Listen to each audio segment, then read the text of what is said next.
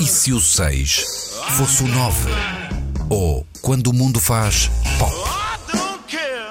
O olhar de Álvaro Costa. Nas manhãs da 3.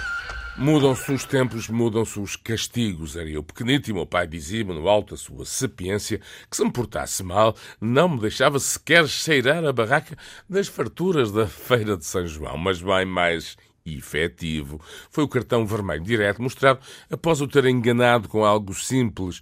É que nesse tempo, lá para os finais de 60, ainda passavam pelo Estádio das Antas enormes caixas ao estilo teleférico que transportavam o carvão das minas de São Pedro da Cova para o Porto Leixões. Era um espetáculo, no mínimo estranho, mas arrebatador.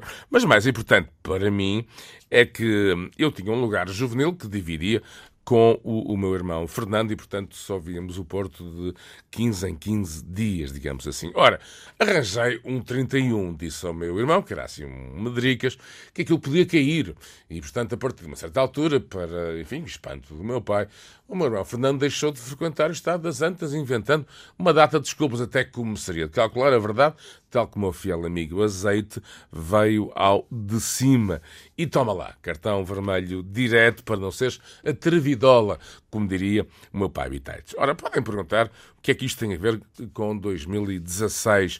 Ora, castigos justos e merecidos, ou injustos ou imerecidos, fazem parte do nosso dia-a-dia -dia de paz, e é disso que eu estou a falar.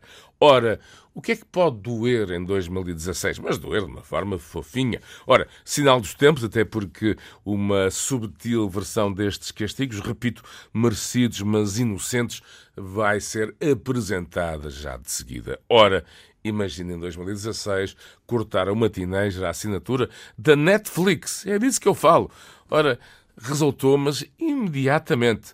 Enfim, é um conselho paternal, é uma rubrica do pai Álvaro. Em 2016, cortem a assinatura uh, de, uma, de um serviço como o Netflix e acreditem que a coisa uh, se resolve com cartão amarelo ou avermelhado, como dizem por aí, para evitar sarilhos maiores. Pais portugueses, não se esqueçam, cortem o Netflix e resolvem.